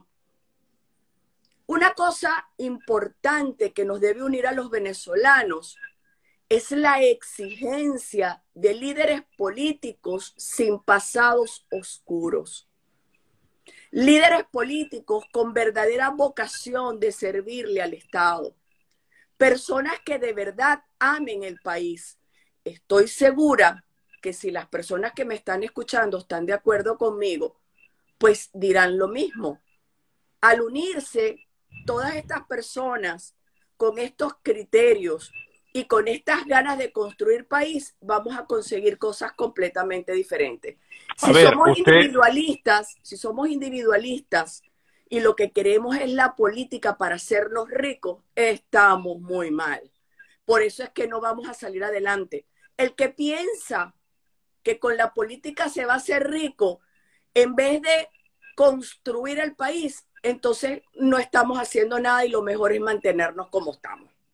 Pero usted habla de unidad, ok, y es verdad, si no hay unidad, están, están fuñidos. Pero entonces usted está dispuesta a conversar con Guaidó y la oposición de Guaidó y esa oposición como Rosales, como Ramos Alup, como Julio Borges, Capriles. ¿Usted está capacidad, los ha llamado, ha buscado reunirse con ellos para tener la unidad? Escúchame, yo no puedo sentarme en la mesa con políticos que no han construido. Yo no me puedo sentar a conversar con personas que no aman a Venezuela, sino que aman otras cosas. Manuel Rosales fue un gobernador exitoso. Bueno, em, yo no te puedo decir si fue exitoso o no. Lo cierto es que la gente del Zulia lo volvió a elegir. Y si lo volvió a elegir es porque consideran que ese es su líder y es la persona que puede regir el destino de Maracaibo. Yo no vivo en Maracaibo y yo no te puedo decir absolutamente nada en relación a la gestión de Rosales. Pero si usted ya se cree, se cree no, y estoy seguro que es así, líder político de un sector de oposición, la cual me pego porque la oposición no es el G4, ¿no? También son los líderes naturales de los barrios, los líderes naturales de los sectores. Entonces, si usted busca ampliar su liderazgo político, debería tener en cada pueblo, en cada estado, poquito a poco su grano de arena que le estén apoyando. Mira, fíjate tú, Vicente, yo tengo desde el mes de octubre en la política. Yo estoy naciendo en la política. porque te repito, soy eh, juez superior penal emérita y a mí lo que me movían eran mis leyes y mi justicia. Bueno, me sigue moviendo la justicia y las leyes. ¿Qué, tiempo, ¿y qué tiempo dejó de, ser activa, por llamarlo de alguna manera? Hace cuatro años. Entonces te estuvo con el, con el, con el Tribunal Supremo Chavista, con, con Moreno y todo ese clan. Mira, yo he estado no con no solamente con el Tribunal Supremo, eh, donde el presidente es Michael Moreno, he estado en el Tribunal Supremo de la Cuarta República y de la Quinta República. ¿Y por qué no fue oposición dentro del Tribunal Supremo de Justicia? ¿Por qué no adversó a Moreno y adversó todas esas violaciones al Estado de Derecho? Porque los jueces no podemos hacer política. Los jueces no nos está permitido por ley hacer política. Nosotros simplemente tenemos como funcionarios que acatar la superioridad. Y es decir, si usted ve que el presidente del Tribunal Supremo de Justicia no tiene las condiciones para ser el presidente y usted como venezolana no puede protestar, no puede decir nada, usted tiene que ser chito y si ellos son corruptos, usted tiene que ser chito. Escuche bien, yo no soy la persona que elige los magistrados del Tribunal Supremo de Justicia. Pero es venezolana. Los, tribunales, el Tribunal Supremo de Justicia lo elige la Asamblea Nacional. Pero usted es venezolana. venezolana. Como venezolana, yo puedo hacer críticas como lo estoy haciendo desde que fui jubilada. Hago mis análisis y hago mis críticas. Aquí, quienes son los que revisaron las credenciales de los magistrados fue la Asamblea Nacional. Le voy a hacer una pregunta. Usted tuvo, usted tuvo temor a perder, usted tuvo temor a perder su puesto y su jubilación por no criticarla y formarse como una venezolana protestante a la situación eh, justicia en Venezuela. Si tuviera miedo no hubiese permanecido 32 años de mi vida como juez. Así que te voy a decir algo. Como juez superior penal decidí casos políticos y decidí casos este, emblemáticos. Y gracias a Dios nunca me tembló el pulso y siempre pude poner la cabeza sobre la almohada y dormir tranquila, porque estaba segura que mis decisiones estaban lo más acertadas posible. ¿Por qué no respaldó, por ejemplo, el caso, el caso de los derechos humanos de la jueza Fiuni, por ejemplo? Perdón, perdón. El caso que se habló de muy emblemático de la juez Afiuni. Pregúntele a María de Lourdes, cuando su apelación llegó a mi corte, a mi sala, ¿quién fue la que se enfrentó a los funcionarios de la Guardia Nacional y a los oficiales de la Guardia Nacional para defender sus derechos humanos y su dignidad como mujer? Pregúntele usted quién fue. Fue Gloria Piño. Yo no tuve miedo ni me tembló el pulso y saqué a la Guardia Nacional de mi tribunal y no permití que la, eh, que la dejaran en mi tribunal esposada. Además de eso, exigí que se retiraran los funcionarios de mi tribunal. Yo sí hago valer las leyes.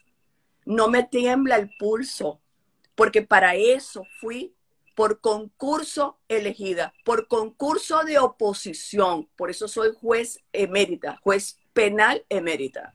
¿No hubo padrinazgo? Padrino. Para, Padrinazgo para mantenerse en el poder. Mire, si, si hubiese tenido padrino, no me hubiesen destituido del Poder Judicial tres veces. Tres veces fui destituida, tres veces demandé y tres veces regresé.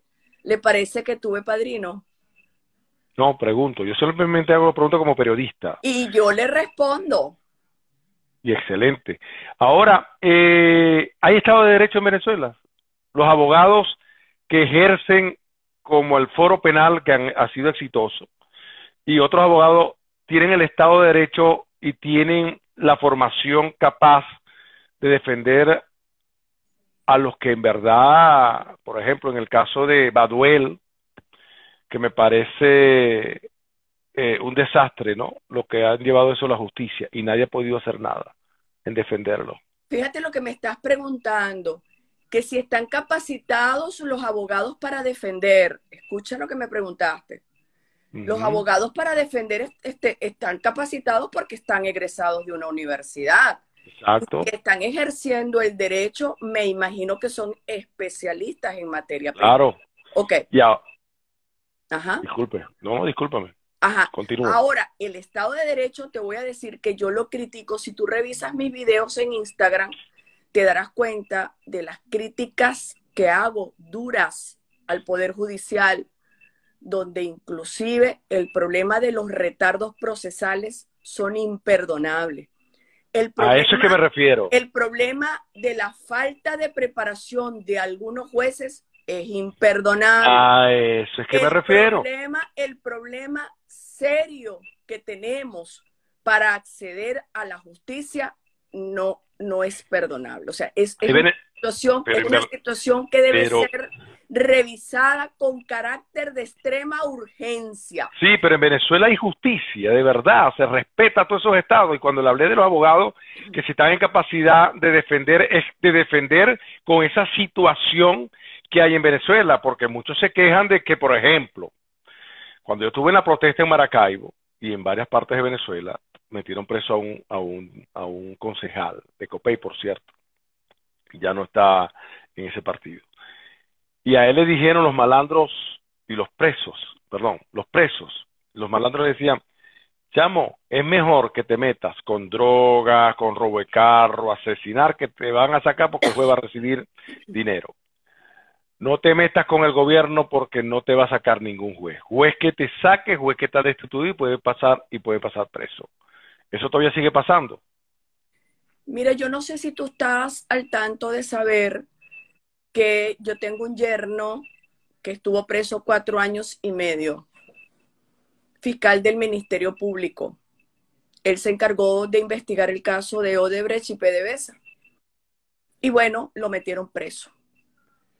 Y si yo tuviera padrino y fuera chavista, no hubiese pasado cuatro años y casi cinco años preso mi yerno. casi que cumplió la pena y todavía está en el juicio. Ni siquiera ha terminado su juicio. y fíjate tú, yo soy abogado litigante porque después que salí jubilada, yo sigo ejerciendo el derecho penal y sigo luchando, Vicente, sigo peleando. Si tú preguntas en los tribunales, te van a decir que la persona que más pelea en ese Palacio de Justicia por ejercer y porque se respete el derecho es Gloria Pino. Y yo voy a seguir luchando. Yo no voy a desfallecer. A mí me tildan de, de chavista porque critico, pero no me, no me apoyan cuando efectivamente hago las críticas que debo hacer. Ojo, que son críticas constructivas, porque hay muchas personas están acostumbradas a hacer críticas destructivas sin aportar absolutamente nada a favor. Y yo procuro, Vicente, en aportar mi granito de arena no solamente criticando, sino apoyando y verificando de qué manera se puede mejorar una situación o se puede avanzar en una situación. Así es. Por eso sueño, por eso sueño con que efectivamente despierten todas estas personas que de verdad quieren construir Venezuela y se unan a mi clamor, se unan conmigo a construir país y hacer una verdadera oposición, una oposición transparente, una oposición que de verdad quiera, quiera Venezuela, quiera a los ciudadanos y no una oposición que lo que quiera es enriquecerse. Por eso yo quiero que las personas se unan a mí y ese es un llamado que hago desesperado, porque creo que tenemos tiempo para rescatar nuestro país. Así es. Voy a, voy, antes de seguir con la entrevista, hay una persona que está diciendo que si soy periodista abogado. Yo soy un periodista y con muchos estudios. Y el periodista, si yo, si yo me la supiera toda como abogado, no entrevisto a la doctora. Porque yo soy abogado. ¿Para qué voy a entrevistar? Hago un monólogo. Y yo hago las preguntas para que la gente que nos está viendo, la gente que nos está escuchando, que a lo mejor con tantas preguntas que nos puedan llegar, no las puedo hacer. Entonces yo hago esas preguntas y me hago a veces el ignorante, para que la doctora, que la veo muy inteligente y muy capaz de enfrentamiento, conteste simplemente. Y cuando a mí me llamaron gente, hubo una persona, que no voy a nombrar, ahora me toca a mí no nombrarla, me dijo, ¿tú sabes a quién vas a entrevistar? Y yo, sí, ¿qué pasó? No, porque es ella tiene un rabo de paja. Y dice, bueno, tú estás quemado varias veces porque yo tengo pruebas contra ti. Y eso que tú estás diciendo es verdad. ¿Por qué? Porque a mí me tildaron de chavista desde el 2001, porque denuncié a Rosales, porque denuncié a Timoteo, porque denuncié a mucha gente, y estuve con Leopoldo en la calle y, mucha gente también que apoyaron este el paro petrolero y estuvieron en la coordinadora y después en, otras líderes. Me expulsaron de varias partes porque yo era chavista porque los criticaba. Entre eso, el paz descanse Fernando eh, Álvarez. Entonces, vámonos ahora con la, con la otra pregunta. Pero una pregunta, perdón, una pregunta. ¿Te dijeron que yo tenía rabo de paja? Sí, vas a entrevistar a una persona que tiene rabo de paja. Yo le dije, bueno, más rabo de paja tienes tú y te has quemado varias veces. pero, es que a mí, mira, lo que pasa es que yo... ¿Por qué no te dicen cuál es la paja que tengo pegada al rabo? No se me disguste, primero. En segundo lugar, este, a mí, yo denuncio con pruebas. Yo cuando tengo bueno denunciar, pruebas. Y están allí de, en los periódicos y en mi página web que lo he publicado, siempre lo he hecho con pruebas. Si no tengo pruebas, no voy no voy, no voy con el chisme ni con el brollo. Ahora bien, Vicente Ramírez, para no poner otro ejemplo, Vicente Ramírez quiere pegarse a usted para liderizar de donde esté y empezar a convocar gente. Mira, aquí está esto. Por ahí hay un grupo que se llama Los Libertarios, eh, donde está mi gran amigo jurista Hervis Medina. Usted tiene ese movimiento, usted tiene una fundación, tiene un grupo, tiene una ONG. ¿Qué va a hacer para reorganizar o organizar esa oposición? Mira, fíjate tú, este, yo, yo no soy golpista, yo no pienso en marchas, yo no soy de las personas que cree que marchando o convocando calle se va a lograr algo. Te repito, yo apenas tengo desde el mes de octubre en la política y pienso seguir trabajando, pienso seguir en la calle trabajando. Ahora, eh, una ONG no me la permiten montar porque yo traté de eh, registrar, presentar ante el registro la ONG que se llama Con todas las de la ley y en el registro me dijeron no se está permitiendo la inscripción de ONGs. Entonces, ¿qué estamos haciendo? Mira, yo tengo ahora un grupo de personas que va a comenzar a trabajar conmigo en la calle sobre un movimiento importante que estamos creando que se llama No a la violencia contra la mujer y no a la violencia infantil. Creo que ese movimiento es importante y voy a trabajar muy, muy duro porque hay muchas mujeres maltratadas y hay muchos niños maltratados y por eso lo estoy creando, ese movimiento. ¿Es un movimiento feminista? Yo no soy feminista, yo soy una persona que se encarga de defender a las personas más susceptibles de violencia. Incluyendo a los hombres. Incluyendo a los hombres. Porque de creo, creo que también hay hombres maltratados y creo que hay hombres que son víctimas de violencia y no lo pueden denunciar porque les da pena, les da vergüenza. Y yo puedo perfectamente apoyarlos y también puedo ir de la mano de ellos para ejercer justicia o solicitar la justicia. Julio Montoya, lo voy a nombrar, es mi amigo, o muy buen conocido. Yo no creo en los políticos, yo creo que son conocidos. Julio Montoya y a un grupo en el Zulia, en Mérida, también en Tobar y por otras partes de Oriente, decía, dejen de estar dando arepa. Dejen de estar haciendo arepadas y dándole arepa, porque además de eso, porque no los enseñan a leer, porque no le dan historia, porque no hacen, por ejemplo, en el barrio Petare. Bueno, resulta que Pedrito Pérez es licenciado en letras, está sin trabajo, ven para acá, vamos a empezar a trabajar, a educar a las personas de bajo recursos, a esas personas que no han podido. Eso lo piensa hacer usted, llegar y tocar la puerta y dice, mira, aquí está el doctor tal, le va a dar una clase de eh, inducción de, esta casa para el alquiler, para comprar el terreno, todas esas cosas. ¿Eso lo va a hacer usted o está dirigido nada más a movimiento político? No, fíjate, aquí hay una persona que dice que yo me, que, que se contradice, dice estar sola y ahora dice todo lo contrario.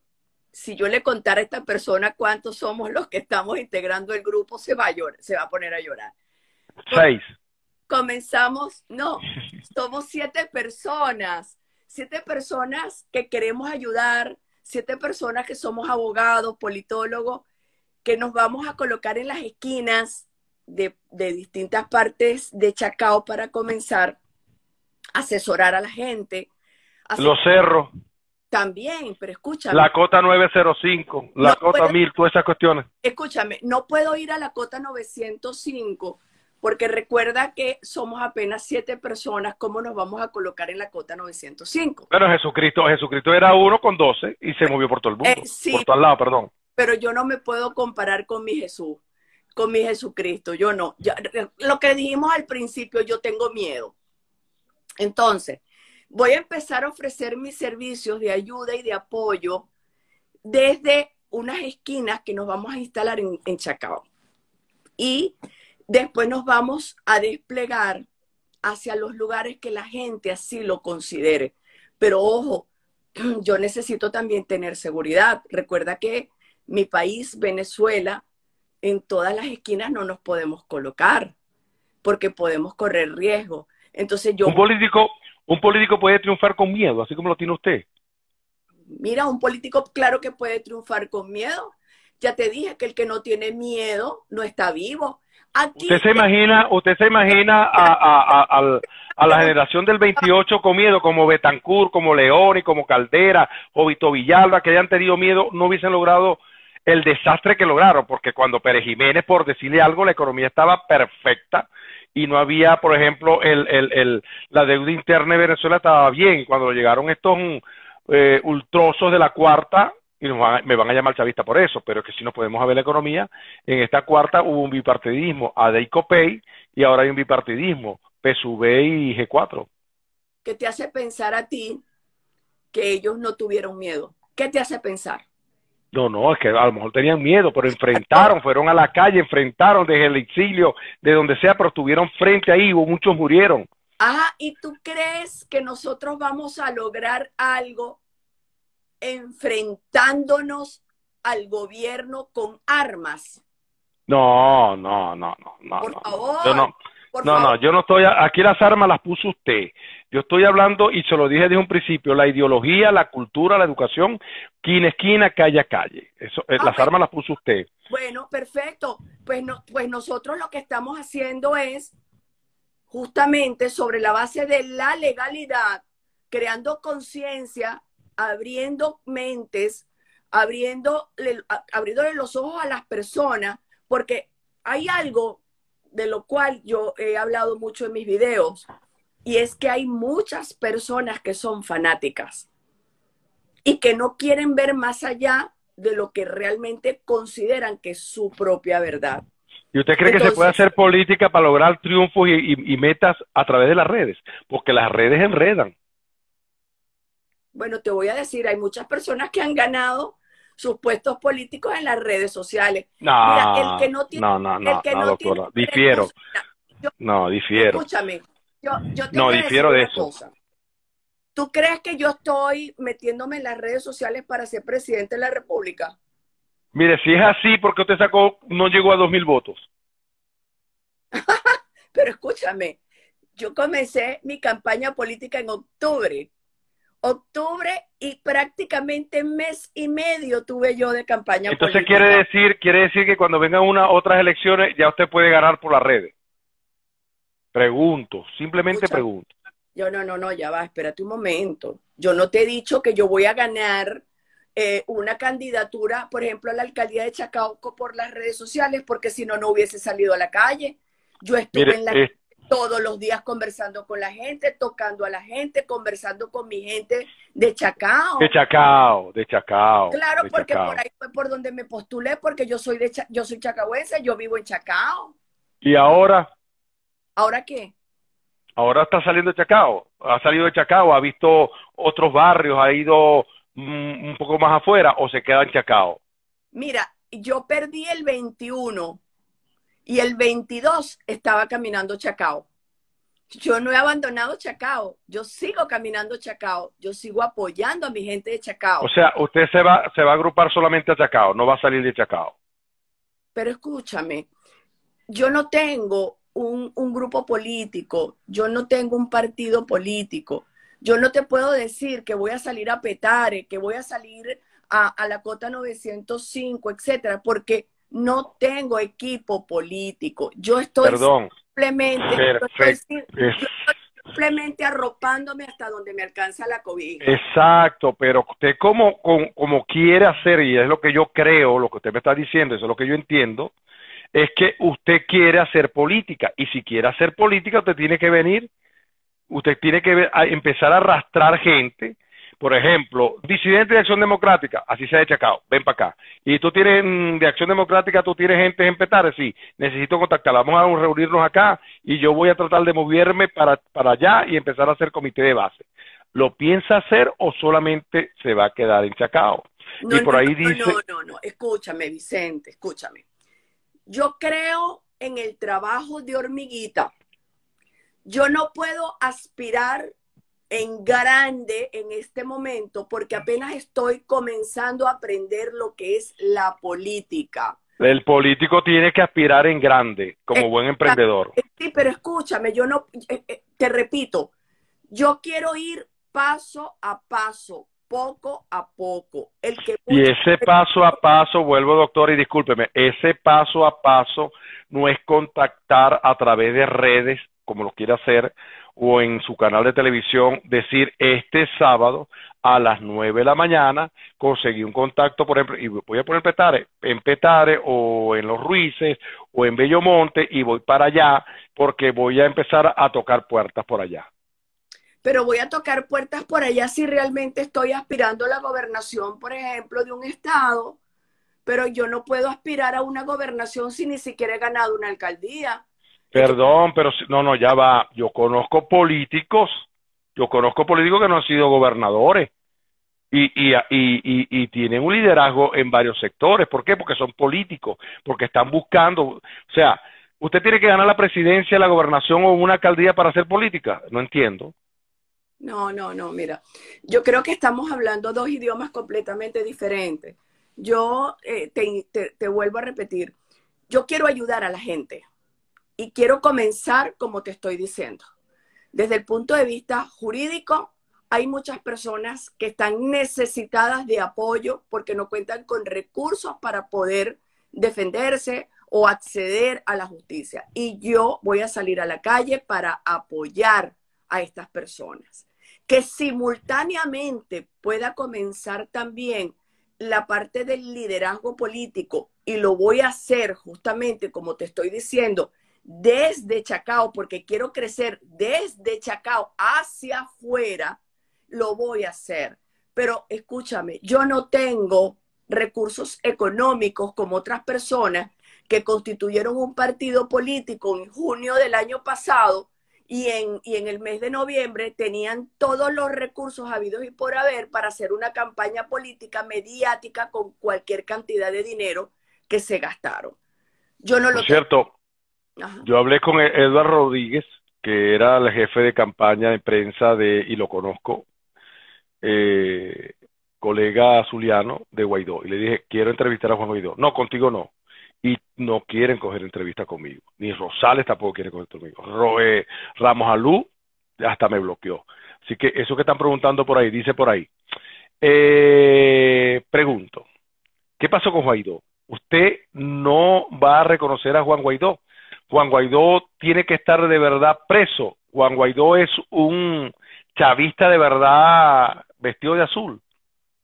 Mira, fíjate, si Juan Guaidó tiene que estar preso, eso lo tiene que resolver la justicia, porque tienen que investigar, porque yo creo en lo que establece el Código Orgánico Procesal Penal, de iniciarse las investigaciones, formarse el expediente, si existen elementos que lo señalen, imputarlo, que se defienda y luego que el juez resuelva si esos elementos que están acreditados en el expediente son para dictarle privativa de libertad. Y usted no puede, usted no puede denunciarla denunciar como venezolana, como eh, y creo que es así, eh, defensora de la situación de Venezuela y denunciar a Guaidó y abrir y, buscar un, enjuiciamiento para que aclare y determine qué están haciendo con el dinero fuera de Venezuela, quién lo controla, ese dinero que ahora aprobaron de unos diputados que según usted está reconociendo una Asamblea Nacional ahora,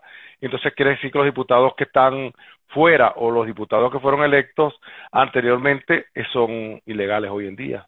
Mira, fíjate tú, eh, supuestamente la Asamblea Nacional ordenó abrir la investigación en relación a todos estos aspectos que estamos conversando. Si la Asamblea Nacional da, eh, gira las instrucciones para que se inicie esa investigación, pues la Fiscalía de la República, la Fiscalía General de la República, deberá designar los fiscales eh, especiales para que se encarguen de esa investigación. Y una vez que los fiscales se encarguen de esa investigación, que ojalá la realicen desde el punto de vista objetivo y sin ningún tipo de tinte político, sino que se ciñan justamente a lo que realmente tienen en las manos, que serían elementos que acrediten presuntas responsabilidades, si efectivamente existen elementos que a ellos los envuelva dentro de un, eh, un delito, pues obviamente que tiene que ir preso. Yo lo único que como venezolana exijo es que no solamente se rinda cuenta eh, eh, la gente de Guaidó y Guaidó, tiene que rendir cuenta todo funcionario público. Todo funcionario público tiene que rendir cuentas de su gestión. Entonces, si existe alguna persona que esté contraria a derecho y que sus actos estén viciados, pues tiene que ir presa. Mira, hay algo que yo no disculpo. Un funcionario público que le eche mano al erario, al patrimonio del Estado, esa persona tiene que ir presa. Y yo no puedo pretender, es más, así lo he dicho y, lo vuelvo a repetir, una persona que, le, que, que eche mano del dinero del Estado no puede disfrutar de ningún tipo de medida cautelar, de ningún beneficio los políticos y los funcionarios que se adueñan del dinero de los venezolanos y del Estado deben pagar con cárcel. Ahora, usted es, usted constitucionalista y conoce muy bien la constitución, por supuesto. Ahora, usted como venezolana no puede demandar, a, por ejemplo, a Guaidó y a su gobierno ante las autoridades como venezolana. La constitución eh, no está eso estipulado, de que un venezolano común puede denunciar ante la fiscalía, la contraria, lo que sea, la situación de Guaidó porque lo ve eh, que es un defalco. Pero es que tú no puedes denunciar porque tú presumas un defalco. Si tú tienes pruebas. No, para que, perdón, para que investigue. Perdón, disculpe. ¿Cómo? Para que investiguen. Yo llegar a la fiscalía, mira, yo necesito que investiguen como venezolano, yo necesito que Guaidó me dé la, este, en qué se está invirtiendo el dinero nosotros y toda esta situación. No lo puede hacer, pregunto. Claro, los venezolanos que consideren eh, que necesitan que Guaidó rinda cuenta, pues se tienen que unir, hacer un escrito y solicitar que la Fiscalía General... ¿Usted lo piensa hacer? ¿Perdón? Usted lo piensa hacer porque denunció en estos días y me gustó esa, ese video donde dice que Guaidó aprobó una cantidad de miles de dólares y que usted quiere saber dónde están esos diputados y qué están haciendo. Fíjate, yo te voy a aclarar lo que le he dicho a mucha gente. Yo estaba revisando Instagram y vi que decía en una noticia que Guaidó estaba asignando unas cantidades de dinero y obviamente eso me causó una indignación tremenda. Si eso es cierto, ojo, porque hasta el momento él no ha salido para nada a contradecir esa información que salió publicada en Instagram. Si eso es cierto, entonces sí debemos solicitar ante la Fiscalía General de la República una investigación en relación a esos particulares. Eh, tú me preguntas que si yo lo haría. Mira, eh, el año pasado, en julio del año pasado, no, del año pasado, no, de, hace el anterior, en el año 2020, yo intenté una acción de amparo constitucional en nombre de todos los ciudadanos de Venezuela, entiéndase venezolanos y extranjeros, para la restitución inmediata de la justicia en Venezuela, porque no podíamos seguir con la justicia paralizada. Y solicité que se adhirieran todas las personas que estuvieran de acuerdo con ese amparo constitucional. Pregúntame cuántas se adhirieron a, a ese amparo constitucional. Ninguna. Claro, por Dios. Ninguna. Ninguna persona se adhirió a esa solicitud de amparo constitucional. Afortunadamente, a la, semana, a los 15 días, se reanudaron las actividades judiciales. Me declaró inadmisible el amparo, pero inmediatamente reanudaron las actividades judiciales. Es decir, el Ahora, imagínate yo solicitando que se abra una investigación a Juan Guaidó y demás y solicite pues que la gente se adhiera a mi solicitud de investigación. ¿Cuántas personas crees tú que se van a adherir? No, hay muchos miedos en Venezuela y por fuera yo creo que se puede adherir mucho. Claro, pero ahora, ahora voy a esto. ¿Cuántas personas crees tú que van a aplaudir el hecho de que esta Asamblea Nacional haya considerado iniciarle una investigación a Juan Guaidó. Sí, ese, es Venezuela. Ese es Venezuela. Las cosas extrañas, ¿no? Entonces, Mire, cuando Guaidó, cuando Guaidó, ya estamos llegando al final, cuando Guaidó llegó a la, a la presidencia interina, mucha gente me llamó y me preguntó aquí en Miami, en varias partes, yo dije, le voy a dar tres meses a Guaidó, tres meses. Bueno, fueron dos, se quemó enseguida. Y gente pegada a él y de muy buena fuente, que no tengo por qué revelarla, me decía, el trato es el siguiente, nosotros los chavistas nos encargamos de la parte interna de Venezuela y ustedes se encargan de la parte de afuera de Venezuela. Bajada, ustedes ven lo que van a hacer. Porque a mí me llama mucho la atención de que son supuestamente una cantidad increíble de países que han apoyado y reconocen a Guaidó, pero no lo invitan a cumbres ni, ni toma de posición ni nada por el estilo. Algo raro pasa. Es como decir, yo prefiero decir que voy con Guaidó para que no me digan que estoy, que soy chavista, porque si digo, como le ha pasado a usted y como me pasó a mí, que si criticamos, a Guaidó, ese es chavista. Fíjate tú todas las, las caretas que se han caído con Leopoldo López, con Vergara y una cantidad de gente allí. Con, con Ramos Alumno, porque eso es un sinvergüenza. a pesar de a pesar de que yo la vi a usted en Acción Democrática no sé mucho. ¿A quién? A usted. Lo vi por ahí un video que me pasaron. Pero, pero en Acción Democrática no, yo he estado en todas partes. Mira, en COPEI, en Acción Democrática, en, en, en Cambiemos, en El Cambio. Yo soy, mira, yo soy una persona, ya te dije, independiente. Y cuando estuve en ese video con Acción Democrática, te voy a decir que le dirigí unas palabras a las personas que estaban reunidas allí, que eran del sindicato de trabajadores. Y eso no significa que yo esté juramentándome como Adeca o que me haya juramentado como Copellana. Por favor. Yo me, Mira, yo, yo me puedo reunir donde sea, donde quiera, porque estoy, soy libre y soy libre de pensar lo que quiera. Lo que sí no van a conseguir es que por ahora, pues, bueno, ese por ahora ya está con, por los momentos, por los momentos que ningún partido con el cual yo no me sienta identificada, pues me postule por él. Esos partidos políticos van a tener que echarle pichón. Pero en Venezuela, en Venezuela se han visto casos, gente que está, bueno, Enrique Márquez, imagínate tú, el segundo del Consejo Nacional Electoral, que estuvo con Arias y empezó la política con Arias y con, con la izquierda, ¿no? Doctora, ya estamos llegando al final. Yo quisiera que usted le envíe un mensaje a todos los que nos van a ver y a escuchar a través de, de Radio World TV, a través del YouTube y que próximamente también la vamos a colocar en nuestra página web radioworldtv.com. Y que yo voy a estar pendiente y cualquier cosa que necesite, con mucho gusto, si es loable, si es viable, perdón, voy a estar a sus órdenes. Bueno, mira, primero muchas gracias por esta oportunidad. Eh, lo que le quiero decir a la gente que nos está viendo es que por favor abran sus mentes, no se cierren, sean objetivos, escuchen, no solamente a las personas que ustedes consideran son sus líderes natos o a los guaidosistas. No, por ahí hay una persona que dice que qué hay de malo ser chavista. Es verdad. A veces hasta me lo pregunto, porque hay chavistas muy buenos. En más, te voy a decir algo.